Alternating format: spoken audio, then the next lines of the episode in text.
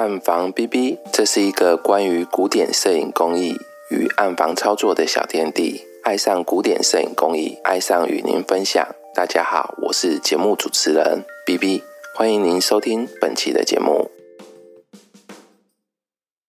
最近因为疫情的关系，几乎每天都窝在家里面打打游戏啦，看看小说啦，做做料理，感觉生活慢慢出现改变。因为台湾的疫情来的比其他国家要晚，所以我就想着自己上网找找看其他国家在疫情期间的生活经验，试着要来调整自己的生活步调。看了许多的文章跟影片之后啊，我觉得其实生活在台湾还是相当幸福的。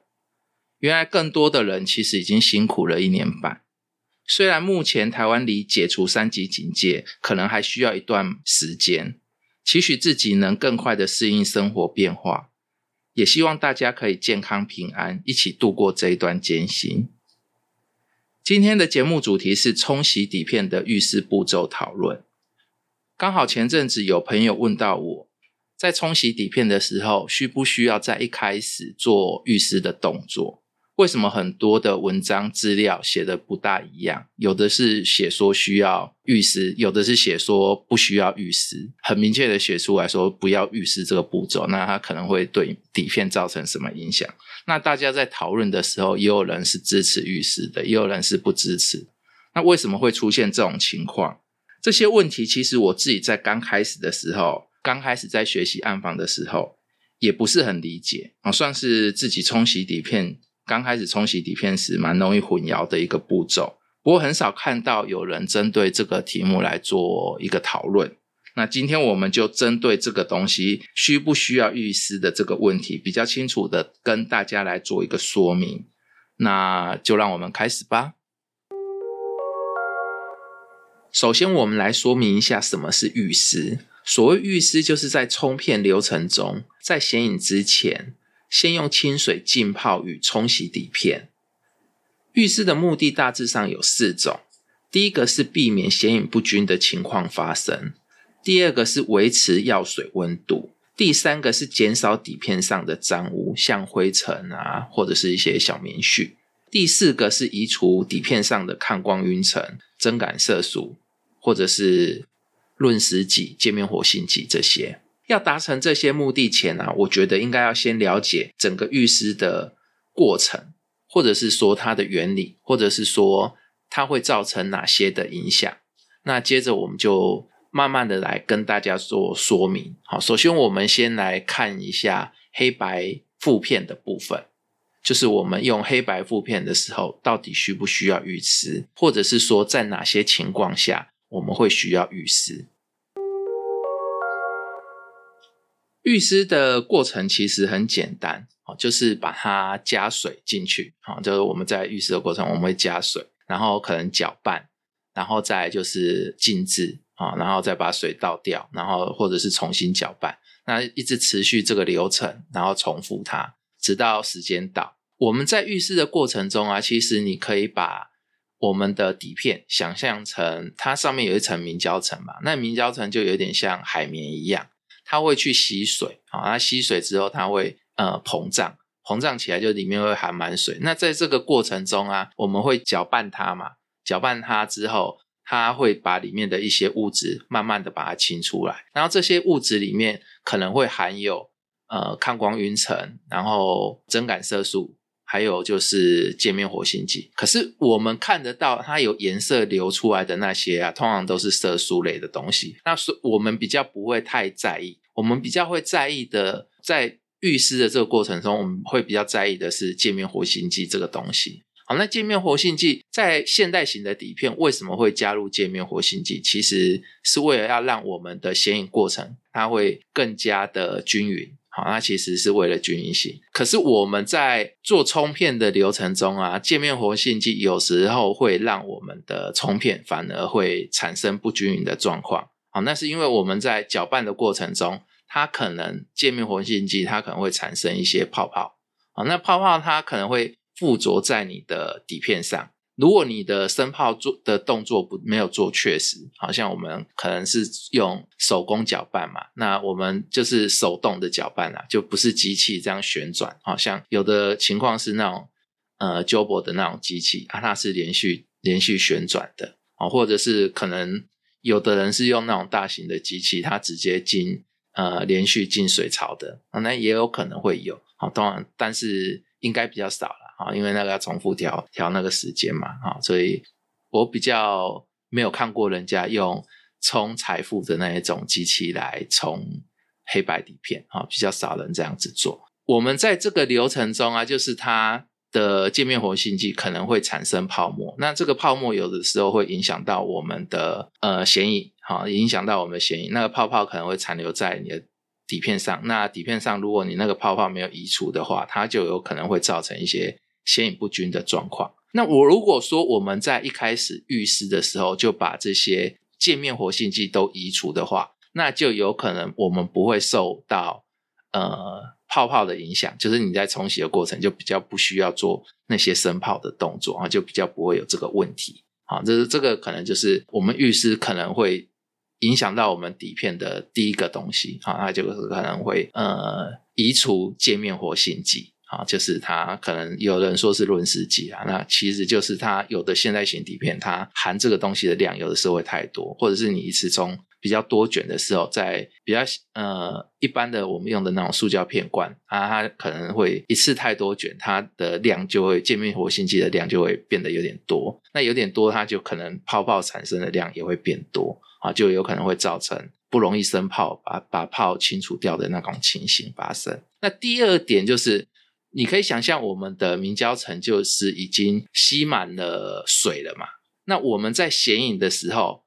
正常来讲，如果说我们不做预湿这个动作，那我们在显影的时候，它的显影液会直接跟我们的底片接触，那它开就会开始一开始就会产生反应。可是如果我们底片上的明胶层是含有水的状况，所以我们如果说有预湿，就会含满水嘛。那含满水的状况下，我们先一进去的时候，它势必要先跟你里面的水做置换，那这个效率它其实就会降低。好，所以如果你有做浴湿的这个动作的时候，它的我们在做显影的时候，它的显影时间如果是本来可能五分钟，那你可能会要增加时间去做它的显影，好，那它才可能会是一样的。好，这就是它的效率会降。好，那效率会降。那有的人说，大概十五 percent 到二十 percent 的时间可以把它补得回来，大概是这种情形。那在什么状况下，我们我们现在就是会有两种状况嘛？那浴室的话，可能就会呃产生一种状况，就是没有界面活性剂。那第二种就是我们会让你的显影的效率降低，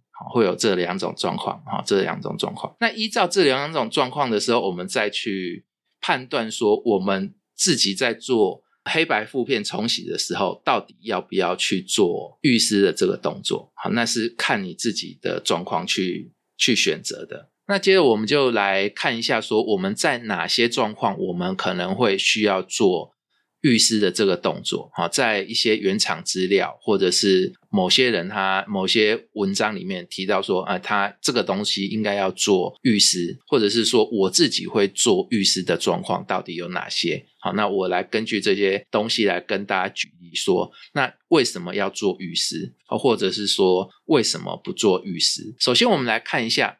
呃，通常我会做预湿的情况下，第一个可能是盆显。那盆显的话。也有人说是盘显，然后就是用浅盆啊，用浅盆来冲洗你的黑白负片。那这个黑用浅盆来冲洗你的黑白负片，通常我们会在什么情况下这么做？就是用张装片的时候啊，像我们拍四乘五的底片啊，或者是五乘七、八乘十的底片，那我们可能呃没有片罐哈，我们可能没有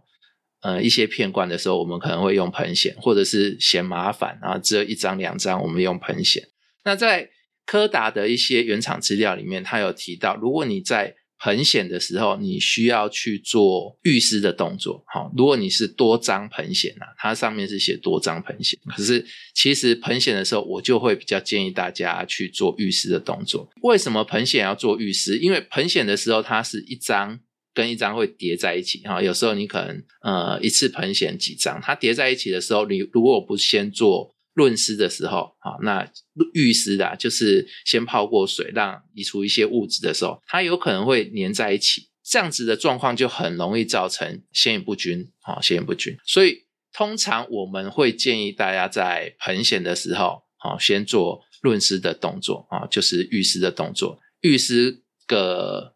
三五分钟。通常我预湿如果是用片罐的话，在这里先跟大家说明一下，如果是在浴室的时候啊，片看片罐的时候，我通常我判断的时间标准，我自己是用用怎么讲？用看那个抗光晕层或者是增感色素，它的那个颜色跑掉的时候啊，就是完全清除的时候，我认为这个就已经算是界面活性剂也会跟着洗光光哈。通常那个量就会降到很低。那这个时间呢，有的时候会比较快，有的时候会比较慢。那取决于你的浴室的水的温度哈，它水温比较高，通常它移除的效率还会是还是会比较高。那你移除它其实有一个。诀窍就是，它其实要稍微静置之后，它会比较容易移除啊。就是像我们在用明胶层的时候，它其实有的时候是泡着水，让它可以呃把水吸进去，那它东西就会有一些增感色素或者是界面活性剂，它就会释放出来。所以如果你做浴室的时候，我觉得静置的那个动作是相对重要的。好，所以就是放着让它泡。好，让放让它泡。那我通常会看到它的增感色素流掉之后，我认为这个时间是够的。那这个时间通常都是三到五分钟、六分钟，哈，这个不一定。那有的时候很快，那可能一两分钟就就结束了。所以有的人会说一分半啊、两分啊、三分、五分啊，我觉得都有可能。可是。静置的时间，我个人认为静置时间至少要三十秒以上，你才有可能把那些东西移除掉啊。那移除的不完整的话，它后面的流程可能还是一样，就是没有什么太大的好处。如果针对显影不均的这个问题点来解决的话，哈，就可能就没有什么好处。那我们说回来盆显这个部分，哈，就是我们盆显的时候，通常会没开灯，啊，就是整个都是暗的，啊。安全灯也不会开，所以盆显的时候，我自己的做法是换水，好换水，把底片放进去之后静置换水，然后静置一阵子之后换水，然后再泡，然后再换水，好，大概过个两三盘之后，就可以开始做显影这个动作，好，通常我是这样子做，好，所以呃，我不会用流动的水去去去一直冲它，啊，通常我会是到泡水之后。倒掉，然后泡水东之后倒掉。我自己的盆显的时候的浴室的动作是大概类似这样子。我会觉得说，盆显如果是多张底片的时候，我会建议大家这个地方需要做浴室，哈，不然的话还蛮容易造成显影不均的。啊，这是我们第一个可能会需要做浴室的一个状况。第二个状况是，呃，我在用 Jobo 的一些。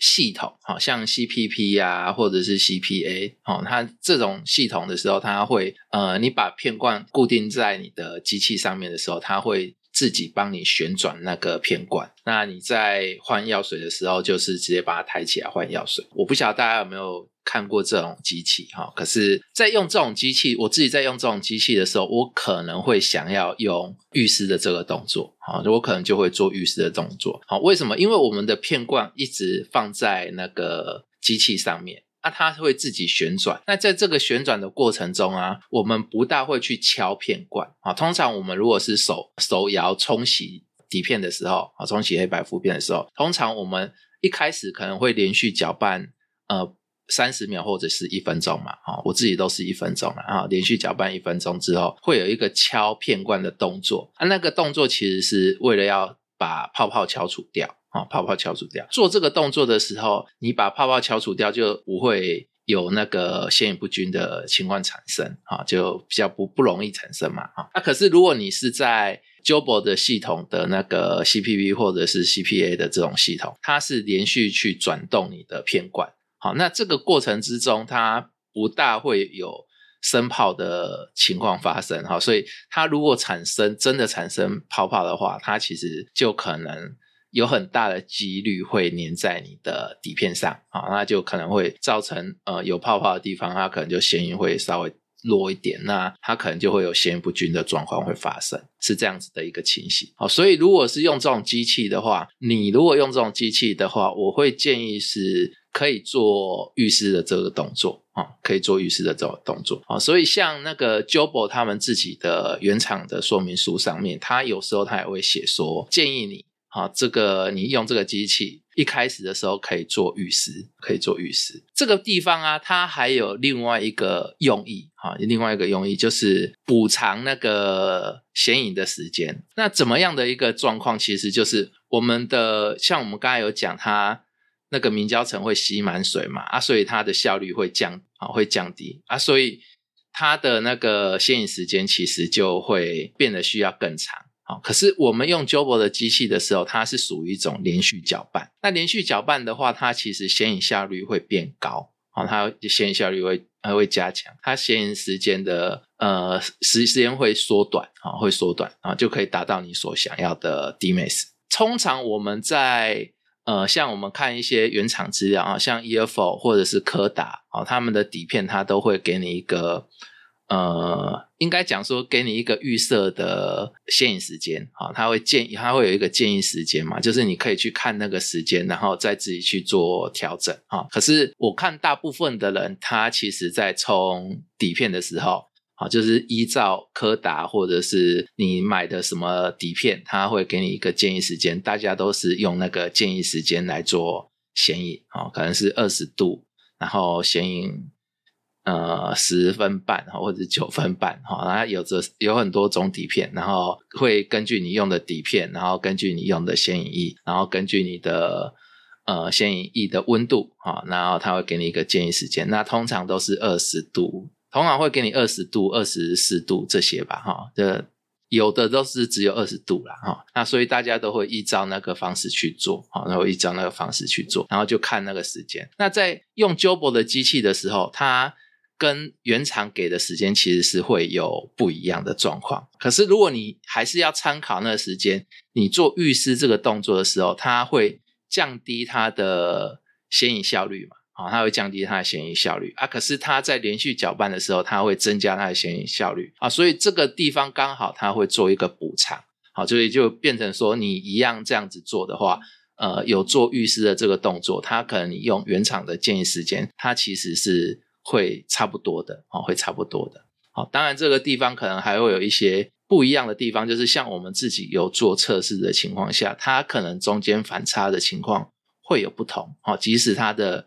d m a s 其实是一样的，可是它中间反差的表现还是会有一些差异啊。这这个也跟大家说明一下，就是你做预湿的状况下，它的它的中间调的反差可能会跟。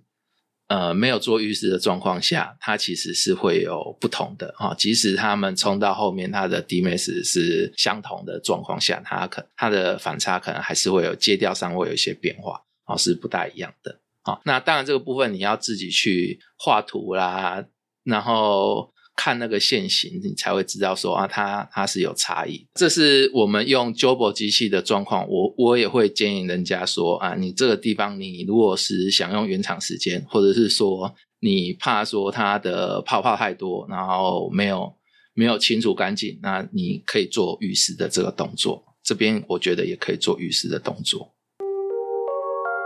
第三种情况，通常呃我不一定会做了哈，可是。我觉得有的人如果想要做，还是可以做啊。就是你一个片罐里面放了比较多卷的底片的时候，啊，像有的时候我会用呃延长管，然后里面可能就会有非常多卷的一三五底片。好，那这个情况底下，它有可能会产生大量的界面活性剂流出来，那我就有可能会想要做。预湿的这个动作，啊，先把一些东西清除掉，或者先把一些界面活性剂清除掉，让它比较不会有泡泡的情形，避免说我在冲片的时候，呃，发生泡泡粘在底片上的情形，啊，减少这个发生的几率。这个情况下，通常会有一个前提，啊，会有一个前提就是你知道你要显影几分钟，好，你做了显，呃，做了预湿这个动作的话，你的显影时间其实就会需要拉长。跟你的原厂，如果你是看那个原厂资料的话，好，那它可能就需要拉长。要怎么去知道说，呃，你要拉多长？通常我们自己是工作室这边，其实它是我们会去做一些色阶导表的测试啊，所以我们大概会知道说它需要多长的时间啊。那就我自己个人的话，我其实刚开始学的时候，因为就是要老师就跟我们讲说，呃，要做浴室啊，其实他那时候没有跟我们讲原因啊，啊，那。这个东西是慢慢自己才看了很多书或者是资料才慢慢知道啊。那当然这边其实我们一开始做测试的时候，我自己我的状况是我都有做预示哦，所以我自己做的那些导表测试出来的显影时间，好，那可能是温度多少度，然后。什么底片，然后用什么显影液，然后我需要多少时间？其实跟原厂是不一样的哈。那可是因为我一直开始就做浴室，所以我慢慢的后面其实大部分的情况下我都会做浴室。所以你如果说用很多卷底片的时候，你想做浴室，你可能会需要说做一个补偿的动作啊，时间补偿的一个动作啊，可能会增加要增加它的显影时间，你才可以得到。相同的 D max 的一个浓度，你的亮部才它才会达到那个浓度就对啊。这个地方我会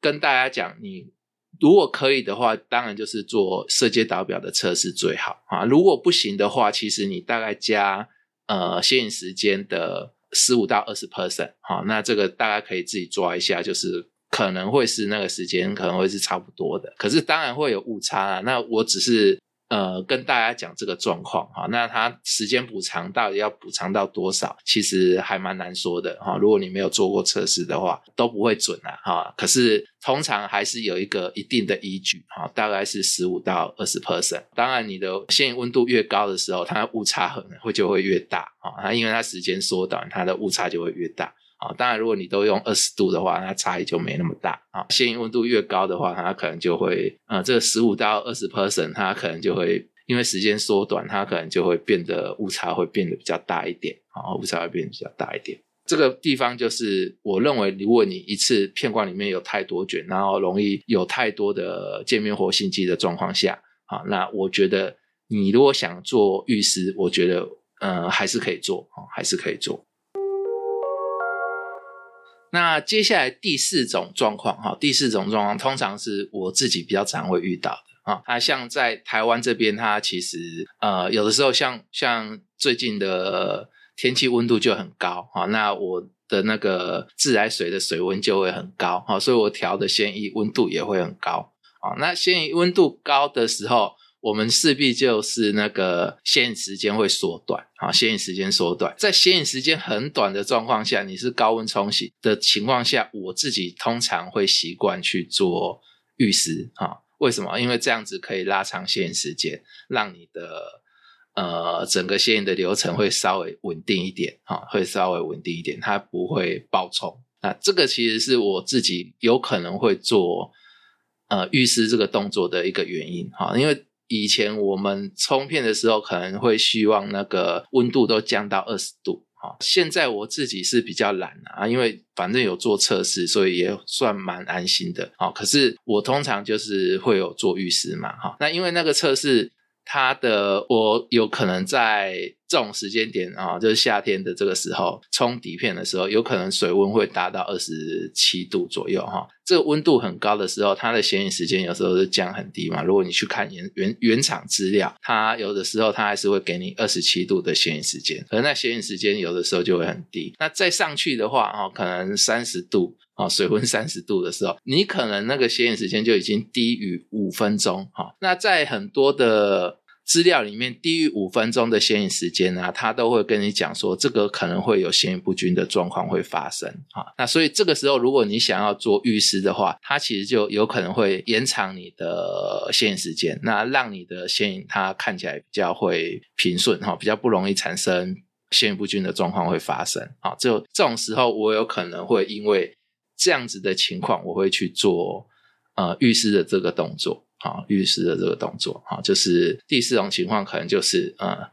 显影时间太低的时候啊，显影时间太短了，不是太低哈，显影时间太短的时候，我有可能会去做浴室的动作。这种情况在用一般的水温、常温那个自来水水温去调鲜液的状况，我自己是常蛮发生这个状况的啊，因为我比较懒得把那个温度再降到二十度去冲底片哈啊，当然用二十度冲底片有二二十度冲底片的好处啦哈，当然有的时候我还是会用二十度去冲。这个地方其实呃，我们讲了很多种需要呃可能会需要。预湿这个动作的时候，其实我们可以反过来看一下一些原厂资料。大部分其实你可以看他们的显影时间，其实都是没有做预湿这个动作的。好，所以其实原厂它跟我们讲黑白负片的时候，基本上是不需要预湿的啊，是不需要预湿的。那我个人是。呃，常常会去做浴室哈，有的时候像我上课的讲义或者是什么早期，我也通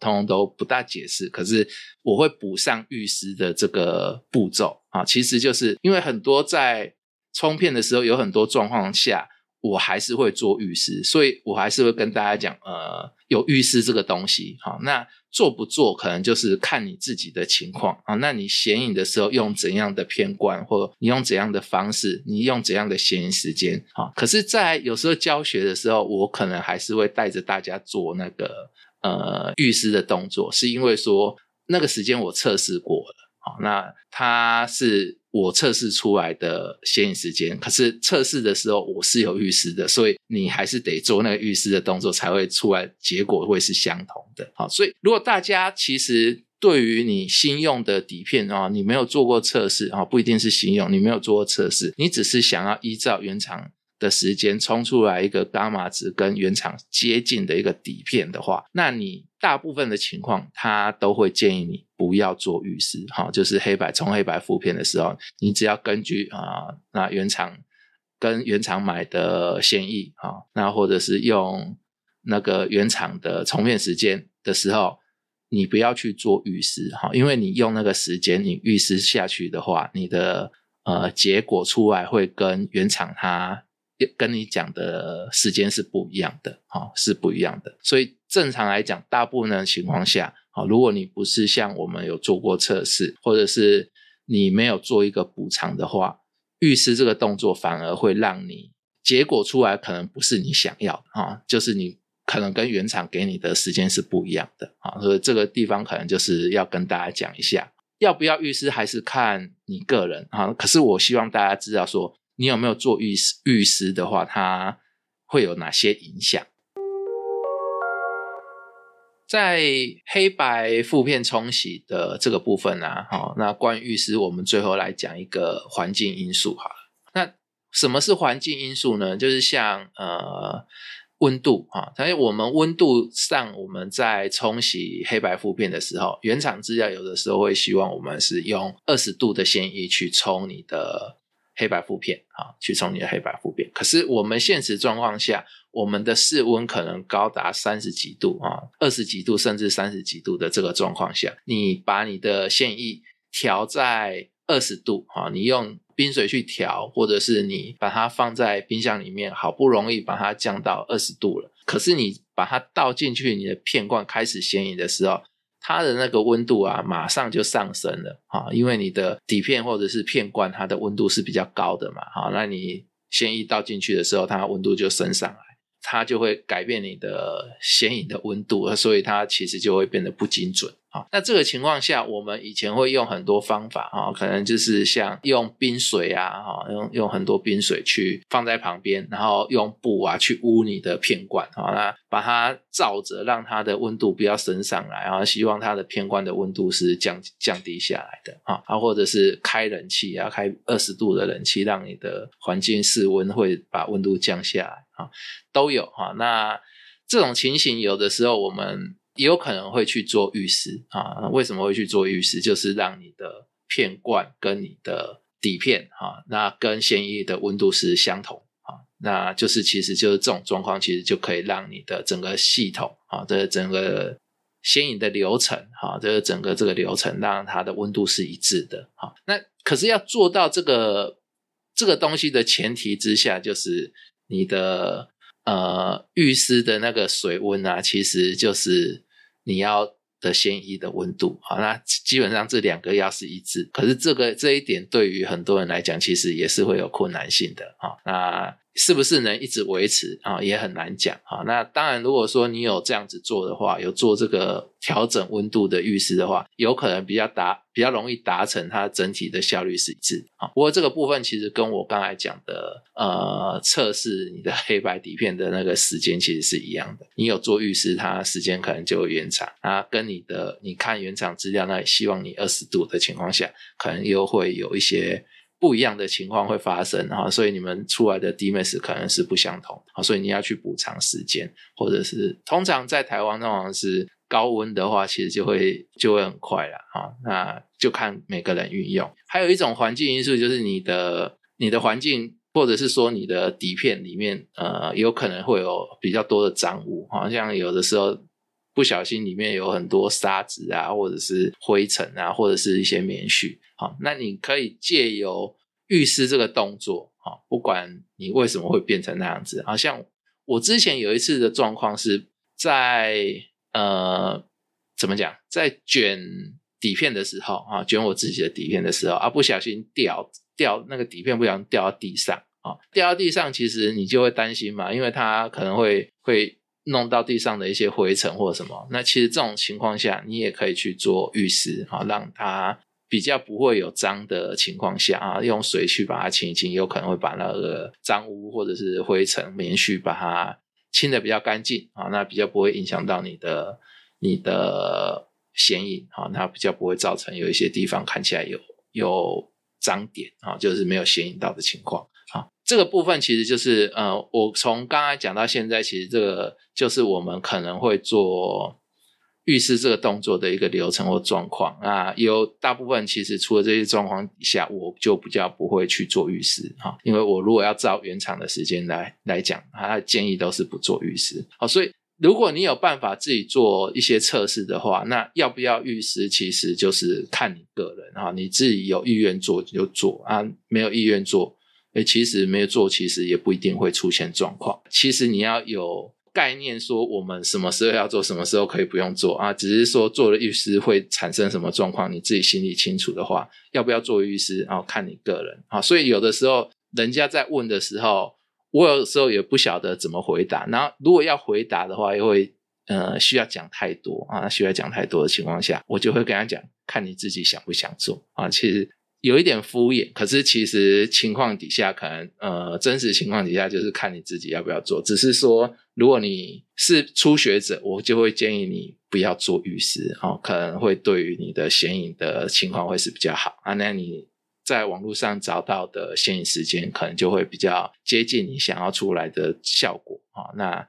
就跟大家讲，不要做浴室这样子啊。那其实很多情况下，有很多的玩家或者是一些老师，他们其实有蛮多情况下在做黑白负片的时候，冲洗黑白负片的时候，他是会做浴室的。好，可是基本上他应该要知道说，他做浴室会产生什么影响啊？大概是这个样子哈。那这个是黑白负片的部分。接下来我们来讨论一下。彩色负片啊，或者是彩色正片啊，其他的呃，彩色高温冲洗的情况下，我们到底需不需要预湿啊？那我们接着来讨论一下，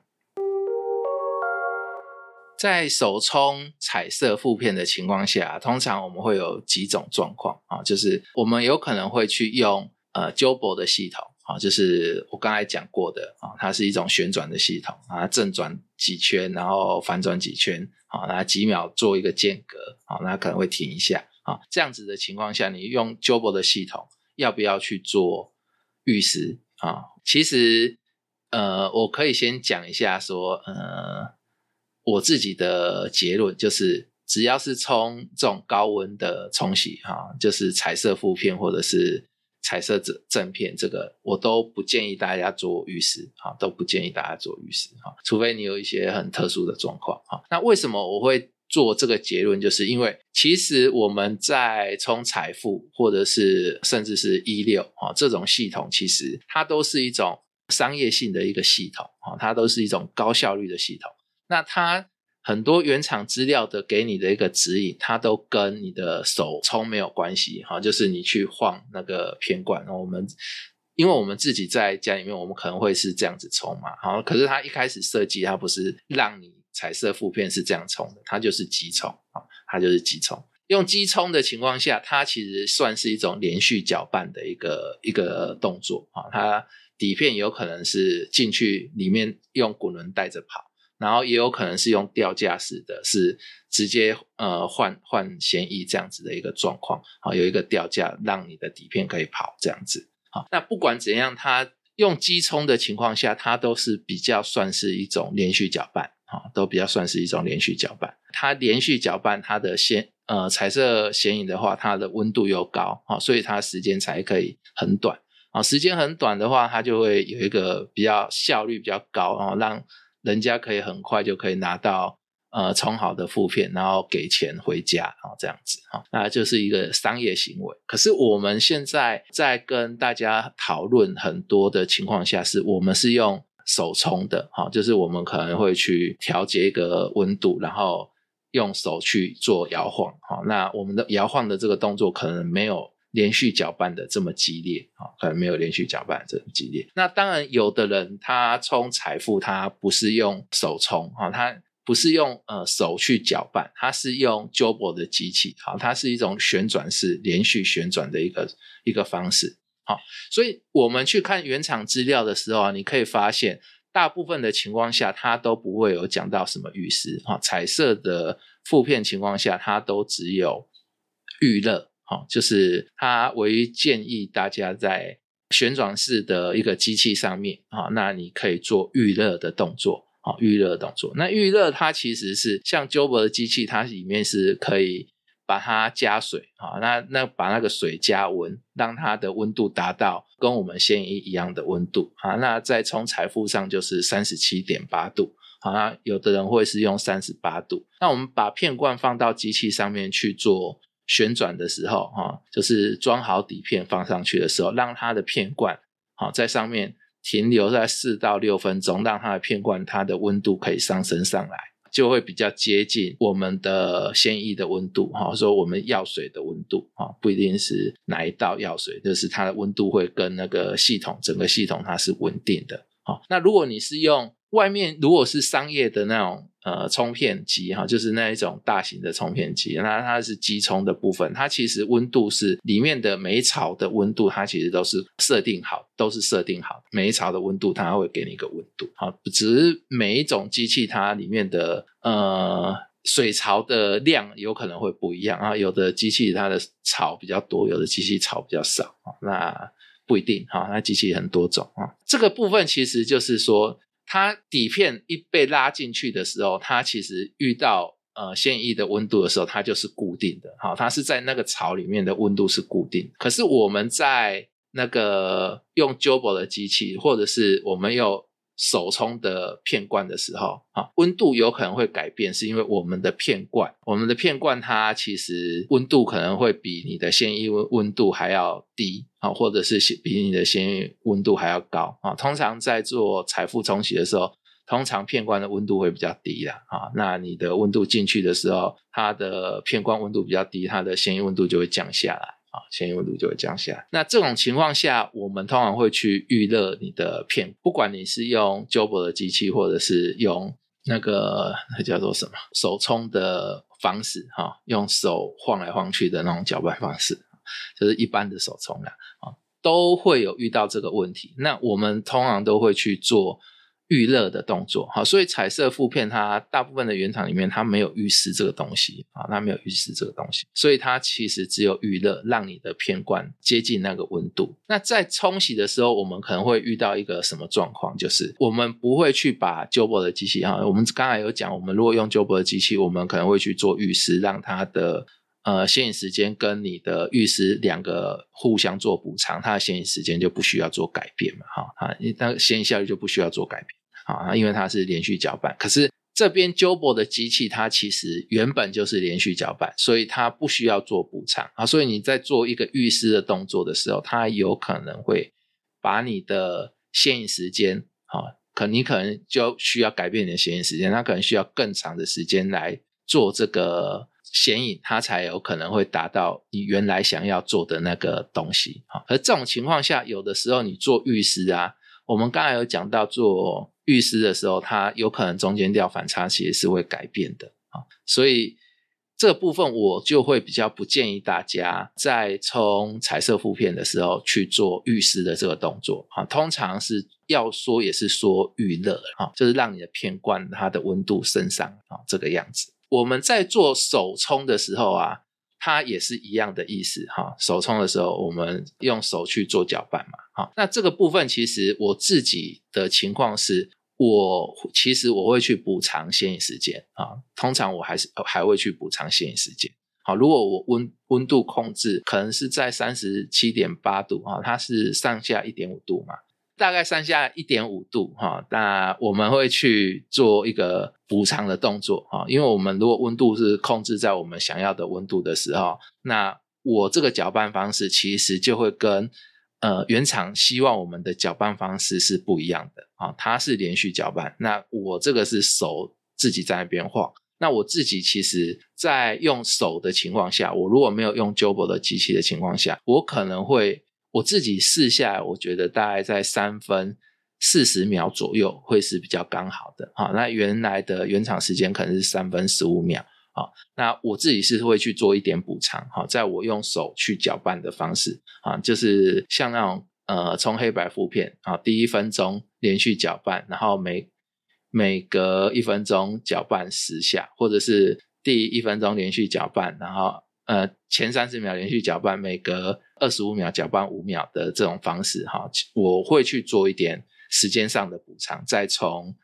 呃，彩色负片的时候，啊，就我有可能会去做这个动作，取决于我觉得我的那个温度准不准啊。这个情况下，我觉得反而是你要用这种方式去思考，因为原厂给你的东西，它其实都是连续搅拌，然后呃，异温很高的情况下，它这样子去做，那你出来的情况到底是不是跟他一样？你做预湿的动作，其实就目的性就其实就跟黑白负片。来讲，其实就没有那么高，而且它是通常都是固定的时间，哈，是固定的时间，所以就比较没有这个问题，啊，所以彩色负片我比较不建议做预湿，哈，那。预热可能你一定要做哈，甚至是说做你如果用片罐的系统啊，就是你不是用那种机冲哈大型机器，你就是得做预热的动作啊，就是让你的片罐它维持在三十八度的那个状况下，你的控温才会比较精准。那如果你的控温不精准的话，你可能有时候像。呃，我刚才说的，我用手动搅拌的情况下，我可能会去做一些补偿。好，那当然这个东西其实说起来都是不够精准。好，当然不会有机冲的那么精准，可是就变成是一种经验。好，那你去慢慢去做之后，你就会知道大概时间是多少。那这个经验怎么来的？我们通常如果跟大家讲，看你自己冲出来底片状况，我觉得大家都看不出来啊。所以其实我们。早期是会有那种测试片，好测试片。那测试片上面它会有一些浓度跟色彩的可以测量的一个东西。那你要去测量那个东西之后，你才知道你冲的出来的东西够不够精准。那这个部分成变成说现在就比较不容易做，因为测试片大家比较买不到哦，或者是呃也不愿意花这个钱啊，或者是那个测试片可能有没有过期你也不知道啊，都是这种状况下。我们就比较不会去做，可是我会跟大家讲这些，其实就是你还是要有一点点观念，说你出来的颜色或者是发色不满意的时候，哈，跟你的想象中有差的时候，你的预湿或者是你的显影时间会可能会是因为某一些情况下会是不够的，啊，会是不够的啊。不过总体来讲。在采冲财富的情况下，或者是冲一六的情况下，我都不建议大家去做预示的那个动作了。啊，当然有的人会去做，也可以请他们跟我们跟我讲一下，呃，大家愿意做预示这个动作的理由是什么？啊，这个彩色部分可能不懂啊，因为我自己冲彩色的数量没有有的人多啊，他会不会去做预示，我也不晓得为什么他要做预示啊，也有可能啊，啊，那。总体来讲，我是不建议大家在冲财富的时候做预示啊。那需要做的其实是预热哈，大概是这个样子。今天的节目大概就是讲到这边哈，就是呃关于一些预示要不要做的一些讨论哈。那大家如果说有一些疑问或者什么，那也可以在脸书或者是留言问我。那就到这边啦，谢谢大家。如果你喜欢这个频道，请帮忙订阅、分享、粉丝页按赞。如果你有相关的疑问、建议或想鼓励 B B，也欢迎留言给我，或到社团 Instagram 联络我们。